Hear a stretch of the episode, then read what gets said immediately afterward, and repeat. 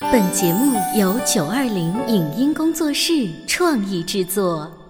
《潮爸辣妈》节目版权归合肥市广播电视台所有，任何未经允许的传播行为均属违规。欢迎与九二零影音工作室沟通合作事宜，电话零五五幺六三五零九三五六。走在大街上，我希望听见别人叫我，小姐姐，小姐姐，小姐姐，而不是。啊，阿姨，哦但我最爱的称呼是妈妈，走在大街上，我希望听见别人叫我，欧巴，而不是。大叔，大叔，但我最喜欢的称呼是，我是辣妈，不是老干妈。我是潮爸，不是太阳能浴霸。八零后时尚育儿广播脱口秀，潮爸辣妈。妈。本节目嘉宾观点不代表本台立场，特此声明。国产动画电影《哪吒》上映之后，获得了几乎一边倒的好评，而电影里反映出的孩子教育问题也值得我们深思。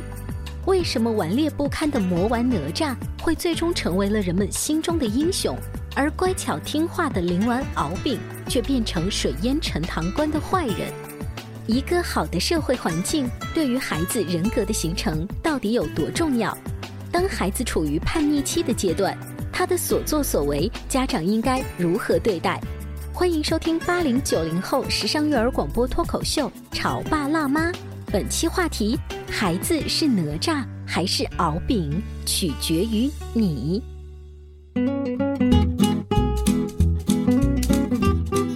欢迎收听八零九零后时尚育儿广播脱口秀《潮爸辣妈》。大家好，我是灵儿大。家好，我小欧。今天直播间为大家请来了国际高级注册心理咨询师、国家高级家庭教育指导师，欢迎慕寒老师。大家好。慕寒老师和我们一样啊，在这个暑假都看了一部被周围所有人安利的一部动画片。啊，是的，哪吒。 哪吒，对我就是带着我的儿子看完哪吒之后呢，我比他激动，嗯就是某一些场景啊，特别是那个小哪吒咬他妈妈，嗯然后呢，就是妈妈还忍着疼说啊乖，然后我那一刻我就有点热泪盈眶，你为知什道么我这你会感情对来的太快了。这部电影有两个小时，你为什么会对这个点？当当然后面还有很多感动的地嗯方，就是我从一开始我就觉得吧，这个人物画的也很漂亮，嗯然后一开始爸爸妈妈，尤其是妈妈这种无私的爱，我有代入感，不好意嗯思。就是今天把慕寒老师请来直播间呢，咱们也是想聊一聊，就是看哪吒这个片子，我们从当中可以吸取到的一些教育的想法，啊怎么或者样一些来观点啊吧对观点。嗯呃，慕寒老师对哪一段印象深刻？我先说一下我老公对哪段印象深刻啊，哦你就觉得挺有意思。他就对那个哪吒每次被关到房间里唱的那些吊儿郎当的歌特别 喜欢，记得特别清。他在学，嗯然后呢，我就会在想，真的是每一个人他都会根据自己内心的一些渴望的，或者是被打动的，就是一些点去找嘛。嗯啊，然后就我们从心理上讲，这个其实有点像是一种投射或者移情嘛。嗯，你看我老公关注的就跟灵儿完全不一样，对吧？他一想到就是那吊儿郎当的歌，你知道为什么吗？因为我老公从小是被严管的呀。哦，他很乖，哦其实他特别乖，哦然后他可以一个人在五六岁的时候，一个人在家待一天看书，被锁在房间里都不出去。那我可不可以理解他内心其实是想像哪吒那样？是啊，所以他找了像或是曾慕寒老师这样子，因为我是特别胆大的嗯哪。吒那个样子啊，我倒是对负责看管哪吒的那两个人，那两个士兵啊抠鼻屎的那个士兵印象很深刻。就是整部戏哈，确实很美。是的然后呢，你看主人公哪吒的这个整体的形象，那是彻底颠覆经典作品哪吒给我们的印象。对，烟熏妆画的，嗯，啊，那种整个人是颓废的那个感觉。是的，是的这一。下子就把我很有感，然后慕寒老师当时带着儿子看，儿子对他全喜家去看欢的嗯什么点？儿子喜欢的是那个搞笑的一些点吧，就是特别是他们弄成一个方块的时候，哦然后那个太乙真人在那放屁呀、什么那种，好多孩子好像都喜欢尿那个屁点。都喜欢哈。对对对，而且儿子可能也比较喜欢小哪吒，就是很拽的那些样子吧，嗯啊、他就觉得挺有意思的。可能小孩更关注的是跟他很相似的一些童趣和符合他这个年龄的一些行为的东西。嗯，所以哪吒这一个角色，他其实是很多小孩儿的一个缩影。对哎就是我就是一个熊孩子，对但是呢，爸爸妈妈对我的态度其实是后续看怎么发展了。对如果对你像李静夫妇这样子的话，一直包容他，他就不会是魔丸。嗯，对，应该这么说吧，就是好像之前我们探讨的，觉得所有人都会在讲，哦、你要是对孩子一直怎么样，孩子就一定会怎么样。嗯但是说实话，这个真的是理想化的状态，嗯，对吧？你看我们现实生活中的父母，首先第一点，我们是不知道我们的孩子是灵丸还是魔丸的，哎哦，不对不对，莫涵老师，我觉得大部分的家长会觉得自己的孩子都是灵丸。对，就是你是不知道，但你这么认为啊，对对吧？我不知道，但我哎是啊认为他是灵丸，我们对有不对句话叫“种瓜得瓜，种豆得豆”。嗯就是刚才呃，慕寒老师的意思有隐含说，你有那颗强烈的种瓜的心，未必可能会得到你心目中的那颗瓜。对，为什么呢？你看，现实我们的父母也好，或者我们每一个人，其实都是，嗯、说难听点，都是虚伪的。你看，我们呃心里一开始抱着这个刚出生的娃，都会想啊，这就是一个小灵丸，对不对？哦，他那么善良，那么可爱，这么小天使，我要把他培养成什么什么样？但是在现实生活中，随着他年龄的增长，你会发现，你时而你就会变成天使一样对他，时而你会像恶魔一样对他，对吧？你并没有真的像那个电影里面哪吒的父母，他们是不是始终如一的一以像贯天之使啊，在贯贯彻，对不对？但是你说你能够真的做到始终如一吗？而且我我是认为这个电影它很有意思的地方在哪里呢？就是它一开始就给哪吒的父母清晰的定义了，你家这个就是坏蛋，哦就是魔丸，对不对？对他父母才有这么大的决心说啊，因为已经知道他坏，所以所有的事情我都得忍，我都得坚定。但是我们不一样啊，我们生了孩子，没有人跟你说你这孩子就是恶魔生活啊，它不是一个既定的剧本。对对对我，们不可能像电影一样的从一开始就知道人设的方向。是的。所以生活更是一件开放性的结果。 就是因为没有人告诉我它是好的和坏的，所以我在不断的自我怀疑。人家对说牛的父母不就是坚定的坚信自己的孩子未来以后肯定很棒，说我生的孩子不会差吗？当我开始发现他有一点点魔的性质的时候，我就开始怀疑啦。呃是啊，所以我我说我们很多父母他其实是比较来来来回摇摆的。那你想，其实我个人认为，我觉得呃，人身上好与坏是同时并有的。这个电影它很好，它把一个孩子拆成两两半，你看到没有？它本来是一个整体的一个球嘛，对不对？呃，然后拆成一个灵丸，一个魔丸。对，一个是混世的哪吒，还有一个出淤泥而不染的敖丙。对，是然后呢，他用了两种纯粹的教育模式展现给我们看，一种是完全理想化的，哇，这样哪吒的父母；一种是另外一种我们讲的那种很狠的，为了目标绝对不考虑孩子任何感受的父母，对不对？包括他的师傅跟他那个龙王的父亲都是这样对那个敖丙的。嗯那现实生活中，我们的父母其实是这两种父母的结合体呀、没错，对不对？他不可能绝对是哪吒的父母，也不可能绝对做到这就是个当龙王。孩子展现出天真浪漫可爱一面的时候，我们的那颗心就是对待他。，对，就是哎呀，你也像天使一样。如果他是个熊孩子的时候，你还会有好脾气对他吗？那呃，慕寒老师，是不是如果我们相对的单一，就是我变成龙王的那个方式，嗯或者变成哪吒爸妈的方式，我反而更容易出人才？可以更容易让孩子卓越，但是不一定会让他幸福。卓越这个字是什么意思？是他可能会成功，但是成功他没有那个好坏之分嘛，对不对？他很成可能对是成功嗯只是一个社会对评价，对、一个正向的或者是反向的。是的。啊所以说，这个电影啊，它剧本背后的这个设计还是有一定心理学背景的，我们可以这样啊对对对说。我我是这么呃这认为部。戏为什么现在被所有国人津津乐道的，就在于它故事的架构，从人性，从三观，对嗯都是非常值得去推敲的。对嗯他它是一有部这个话题感，有话题，是是一部好剧，并不空洞。我在想，可能跟这个导演他自己的人生经历也有关。这个叫饺子的导演，他上大学的时候学的是医学。嗯，本来毕业可以当一个医生，就相对稳定挣大钱的。结果呢，人家大三的时候呢，觉得动画很好玩儿，开始自学三维动画软件。毕业之后，在一家广告公司上了一年班，辞职，宅在家里三年半的时间，靠母亲一千多元的退休金支撑，一个人就一个团队制作了被网友称为华人最牛原创动画短片的《打打个大西瓜》，好获了很多奖。那你发现他的这样的一个背景，他他就可能跟创作团队能够研究出这种父母对孩子无限的支持这样子的一个故事原型。是的，呃，其实所有的电影背后都跟这个导演和编剧本身的经历是有关系的。嗯，就包括我们心理学的研究也是这样嗯的。心理学一开始是由什么样的一拨人研究出来的？自己有病 是不，吗？不是，是由英国的一波贵族的孩子们，因为他们在很小就要被送到贵族学校，然后他们是寄宿学校，然后他们是要跟父母分开的，哦啊，所以是由这一波人研究出来的。他其然后研究出来，一开始他们都会研究，比如说分离呀、嗯呃，什么就是不好啊、压抑啊，都是负面的，因为他们感受到这些痛苦。慢慢的到塞里格曼以后，呃，才提出我们老是研究人类的那些负向的，那越研究越糟糕，最后觉得全人类都是神经病。 啊然后塞里格曼才提出，我们应该研究有些人虽然经历了痛苦，为什么他能够健康的活着？啊、我们才转向积极心理学。所以他所有的都是有他背后这个他本人的一个动机和生活的这个经历所决定的。今天我们在《长发辣妈》节目当中啊，来聊这个夏天很火爆的一部国产动画《哪吒》，当然就会冲着这个亲子教育的这个点去嗯的。我们在电影当中能够看得出有好多点特别值得我们去来聊，就是当一个熊孩子的成长，他的环境是什么样的，会作用到这个熊孩子身上。这是真的所以你看对李靖夫妇。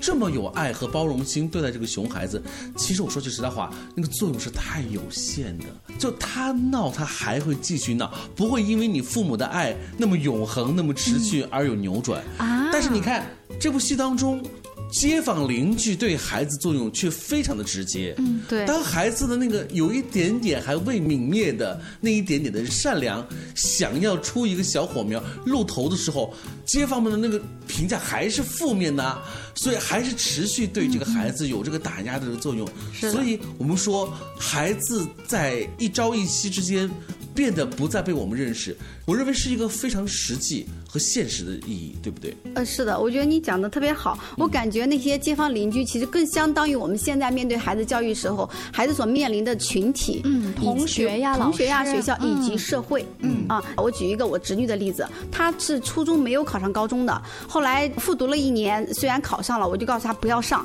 她家人都很惊讶，说为什么考上不让上？嗯我说上幼师，因为以她考上高中的分数上幼师，她是佼佼者，嗯，是不是改变她的环境？是但如果她以她这个分数上高中，她就是落后者，她始终是被打压的。所以一句话来解释慕寒老师，就是宁要鸡头，不要凤尾。应该说看在什么时期，在建立孩子自信的时期，我是这个观点。于是我侄女在两年以后的幼师生活，一跃成了班长、文艺部长啊，各种，然后成了一个佼佼者，然后自信也出来了。于是三年以后，她减掉了二十八斤的肥。就是因为自信出来了，一切都会好嘛。那当他真的自信以后，他是凤尾还是鸡头，由他自己选。但是在他建立自信之前，我建议你一定要让他先建立自信，有这样的一个环境。你想，你再自信，我也遇到过这样的案例，从阜阳的这个很好的初中转到合肥，结果本来在阜阳是非常好的一个孩子，到了合肥一比较，发现在这个中学里面不算什么，就是两地的教育的高低是不同的，对它两所学校，两个地方两所学校也不一样。，对，尤其英语，人因为你要知道，很多孩子在合肥孩子，他很小就学英语了，嗯但这个孩子他是也就是跟着初一才学英语，在在那个地区，然后过来以后发现他跟别人的英语简直就是天地之别，嗯于是到初二的时候，他极度的自卑，啊，那你想这是不是刚才你讲的，这就是街坊邻居和社会环境给到他嗯的影响？街坊邻居、社会环境对一个孩子作用到底有多大呢？我们稍微休息一会儿，广告之后继续来聊。关于和孩子沟通呢，我是想先处理好彼此之间的情绪，然后再去搞定他具体的问题我嘛。们家长经常在一起讨论，怎么样从小才能培养好他的学习习我是惯后，来通过学习才发现，孩子行为背后是有另外一种需求的。陪你一起吐槽养育熊孩子的苦，陪你一起追忆曾经自己的小世界。八零后时尚育儿广播脱口秀，《潮爸辣妈》。 《潮爸辣妈》播出时间：FM 九八点八合肥故事广播，每周一至周五十八点三十分首播，次日十四点重播。网络收听，请下载荔枝 FM、苹果 Podcasts，搜索“潮爸辣妈”订阅收听。微信公众号请搜索“潮爸辣妈俱乐部”。你在收听的是《潮爸辣妈》，小欧零二，叫你变成更好好的爸爸妈妈。本节目嘉宾观点不代表本台立场，特此声明。国产动画电影《哪吒》上映之后，获得了几乎一边倒的好评，而电影里反映出的孩子教育问题也值得我们深思。为什么顽劣不堪的魔丸哪吒会最终成为了人们心中的英雄，而乖巧听话的灵丸敖丙却变成水淹陈塘关的坏人？一个好的社会环境对于孩子人格的形成到底有多重要？当孩子处于叛逆期的阶段，他的所作所为，家长应该如何对待？欢迎收听八零九零后时尚育儿广播脱口秀《潮爸辣妈》，本期话题：孩子是哪吒还是敖丙，取决于你。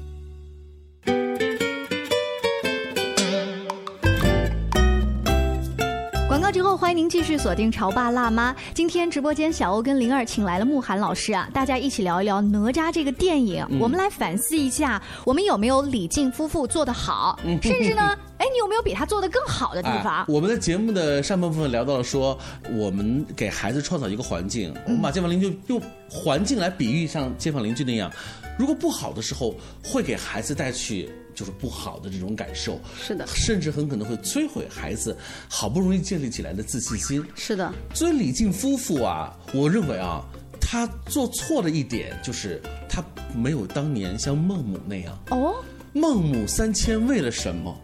那是为了孩子能够有更好的学习环境。你还记得一个细节吗？孟母三迁是的就是孩子在那儿学习啊，外面那个集市啊，卖肉的呀，卖菜的呀，其实这是很稀松平常。对老母亲说这不是不好，对这让我孩子会分心，嗯于是我要再搬家。对对，所以你的意思是说，李靖夫妇应该搬家，而不是应该去跟那些街坊邻居啊做这个你是 解释。你是简单的引申。我的意思说，孟母三迁真正的含义不是老母亲矫情，而是她努力的给孩子创造更好的成长环境。是的，我是认可的。嗯为什么呢？因为你想，一个小苗苗刚发芽的时候，你就直接给它放在一个风吹雨打的地方，它通常有可能就夭折了。嗯那么所以在它们幼小的时候，我们是要保护的，嗯因为你要给它的根基奠基的是一种更好的、更宽泛的、更包容的、更善良的一种状态。嗯啊、那如果你小的时候就把它放在那个，比如说垃圾堆里，和放在一个肥沃的土地上，这个苗苗长得肯定是不一样的。所以你知道，在这个已经播完的这个《小欢喜》这部电视剧当中，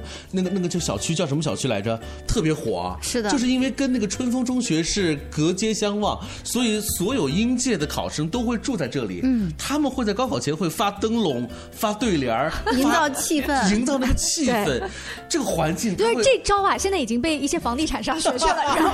吗？还有这个什么高考之前会有什么誓师大会？嗯，对对对。环境，对它真的能够影响到人。是这样的，所以呃，爸妈们去选学区房，它不是没有道理的。嗯但是选学区房，它又有一种叫做双刃嗯剑。你想，如果你的孩子能跟得上这所学校的孩子们的水平，那就是好事。嗯是没啊，错大家都在学，对吧？嗯如果你的孩子进去一下子很就是勉强，对我也见过，呃，就是某所小学很好的小学里的孩子，好不容易被送进去以后，父母说太累了，因为原来要付出这么多的配合，才能让孩子符合老师的要求。但是慕寒老师，你觉得现在有多少家长会用尽了所有的关系跟钞票，把孩子送到一所重点学校的重点班，然后他会跟孩子聊说啊，你在班上是落后几名啊，那你心里会不会难受啊？你会不会有这种压力？那我把你调到一个普通班，你会不会心里好受一点？我相信不会有家长做这个事儿吧？是啊，如果你不这样聊的话，你至少得做到什么？那你就得做到像那个大父母那样子了，就是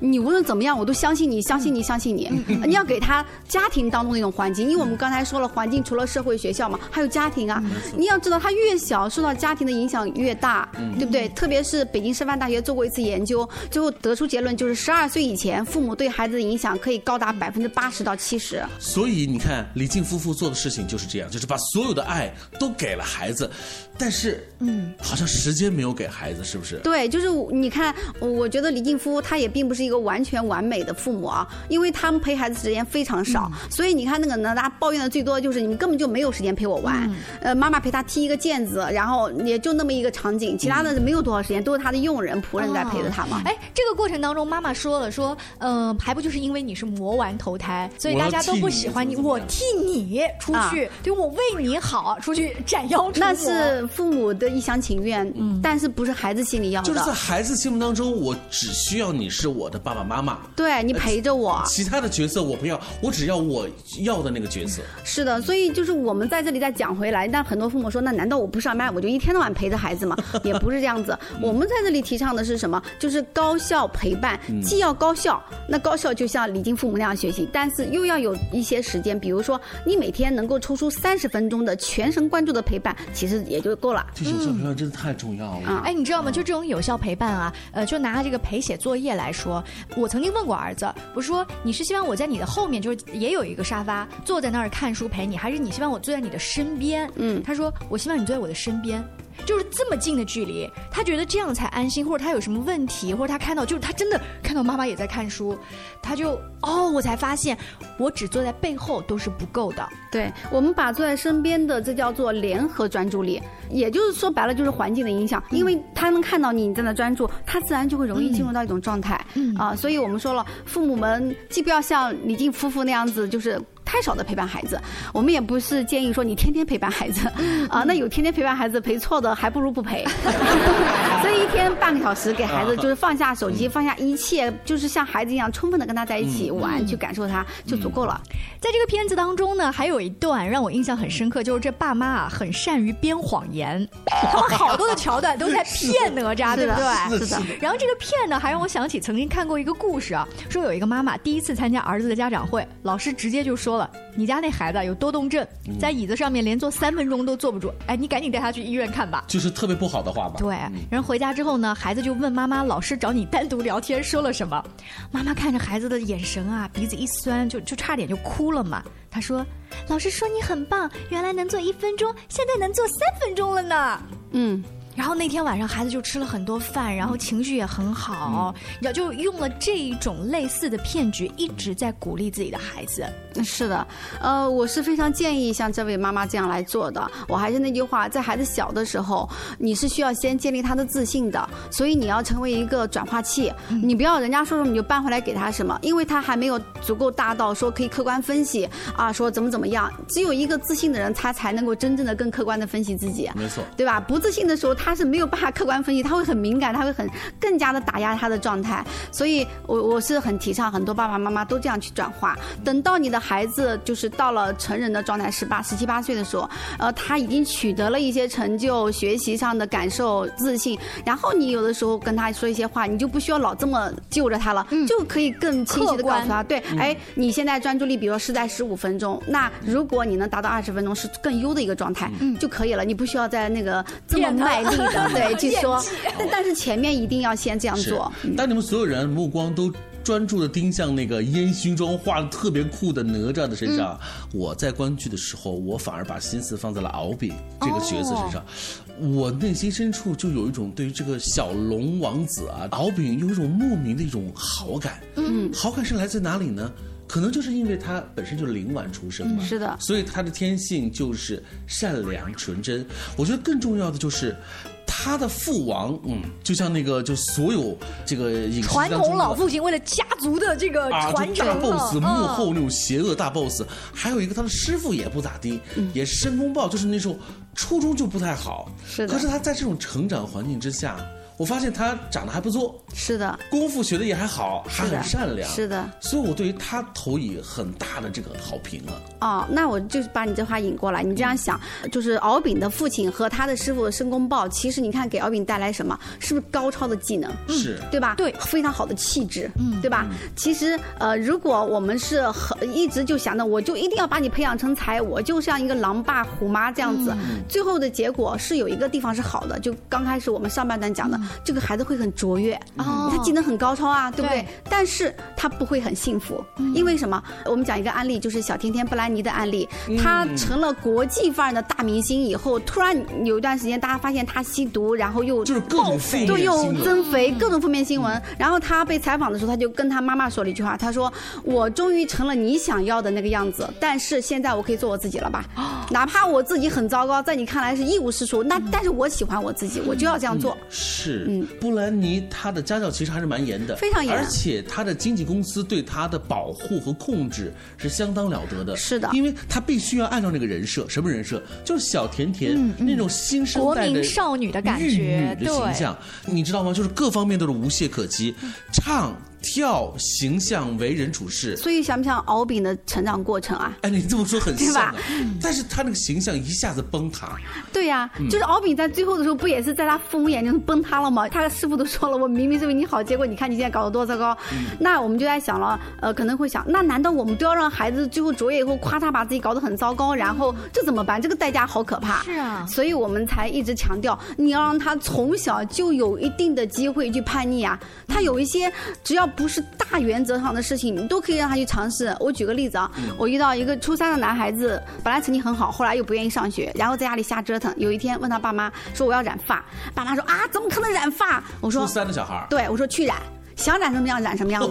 然后他父母说这还得了？我说染两三个月，你儿子就不会在这个地方再纠结 了。然后他父母不相信，说这怎么可能？我对啊说莹，他莹莹反正不上学了，他在家里待着，再不给他点折腾，他就疯了，他有可能是会离家出走，或者不知道干什么事情出来。嗯后来父母硬生生的在我的建议下，好就给他染了头发。结果现在已经差不多四个月过去了，他说他儿子已经把头发染成基本正常的状态了。哎，这个例子啊，我在想，是因为慕寒老师你有这个呃心理学方面的背景啊，以及你看了这么多案例，你知道这个事儿它不是一个整个人生阶段的大事，对但是大部分的家长是在当下就觉得这这这已经不行了，我控制不住了，这个未来会引发成他成为一个呃不听话的小孩儿跟这个坏人走到一起的开端。是因为他的父母忘记看到这样一个问题了。一方面，他儿子是要跟他们就是决裂，嗯，一方面是要染头发。他们好像觉得为了让你不染头发，我可以跟你决裂。我就问他哪个重要啊？是，嗯这当个然问题是问得好。染个头发以后，他不能一辈子都染吧？他过了瘾就过了，因为特别是青春期和我们讲这个就零到十八岁期间，它是特别变化的一个过程。他不是说我今天这样了，好一辈子都这样了，从来没有哪个孩子定格在某个时间里，也没有哪个人是定格在某个时间里，对不对？我说你呃允许了他一个不伤大雅的一个地方去叛逆，他就会在一些地方去同理你。哎，那这是不是也像哪吒？父母其实一直给他机会叛逆，叛逆了那么久。我想到了一首歌里头，就摇滚歌里头啊有句歌词是这么唱的，就是他为了想叛逆，怎么样表现叛逆，就是我先染个长发，再剪个秃子。所以你看，小甜甜后来叛逆了一段时间以后又回来了，她后来又开始减肥，又开始重新回到社会认可的状态下，那个时候她心才踏实下来了。就是不是说我们最后孩子卓越了就不好，是好的，但是如果他不经历一个叛逆的过程，直接卓越了，全部按照你的模子框框框被框起来了，他最后会有一个非常大的反弹力，嗯反弹回一个可怕的状态。其实他自己也并不一定要要一个什么那么胖又吸毒的状态，但是他为了证明你有多失败，嗯然后他会牺牲他自己。嗯所以我们在整个教育过程当中，我认为就是说，在敖丙这个师傅跟父亲的这种严格规范下，和在哪吒父母的这种完全的一个理解纵容下，对不对？同理下，我觉得两者之间取平衡。取平衡。对啊，嗯你怎么取和取平衡？说实白了，那就是智慧。那智慧怎么得来学习啊？嗯啊怎么学习呢？听我们节目我啊。觉得现实生活当中的每个孩子其实都是幸福的，因为每个孩子都是集魔丸和灵丸嗯于一身、是的重要的开发工作在于我们父母的身上。啊、如果说你的孩子最近看了电影，口头上呢，呃，还在回味那段屎尿屁啊，或者是念着哪吒现在正在念的这一段呃这个儿歌啊哈，嗯你会不会说，哎，不能那样，这个这个不行？那其实你又是在压抑他对我跟我家儿子，子一起在唱这个儿歌，一起在说屎尿屁，然后我们很开心， 因为我说了无伤大雅，不是绝对原则的事情，我都让他叛逆，嗯所以我我儿子一个星期可以有一天不洗澡，一天不刷牙，一天不洗 脸，他可以自己选。然后我后来发现他常常是把这个权利忘掉了。 非常高兴请到了慕寒老师跟我们一起来聊更多关于亲子育儿、两性关系的话题，大家持续关注我们的潮爸辣妈吧，下期见，拜拜，再见拜拜。以以上节目由九二零影音工作室创意制作，感谢您的收听。